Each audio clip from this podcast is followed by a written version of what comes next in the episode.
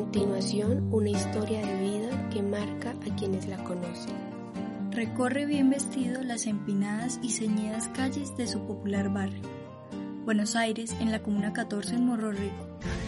Lo hace día a día con una serenidad y alegría que lo caracteriza.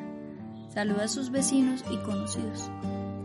La ambición por el dinero y obtener todo fácil lo llevaron a tomar decisiones que marcaron su vida para siempre.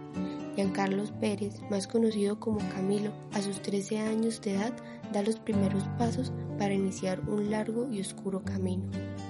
El de la drogadicción. Dejando en el olvido los balones de fútbol, sus cuadernos, colores y cualquier destello de niñez e inocencia cayendo en un mundo que lo ha obligado a sobrevivir de una manera perversa.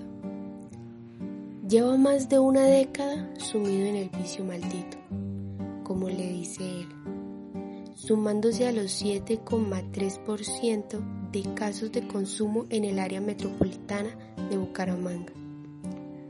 Ha logrado dejar el consumo por largo tiempo, pero la depresión, la ansiedad y los problemas lo hacen recaer.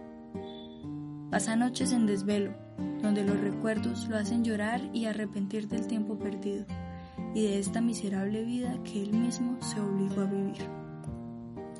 Cabizbajo y arrepentido agrega, el mundo de la mala vida y la plata fácil está lleno de trampas. No le deseo ni el vicio ni la mala junta a nadie.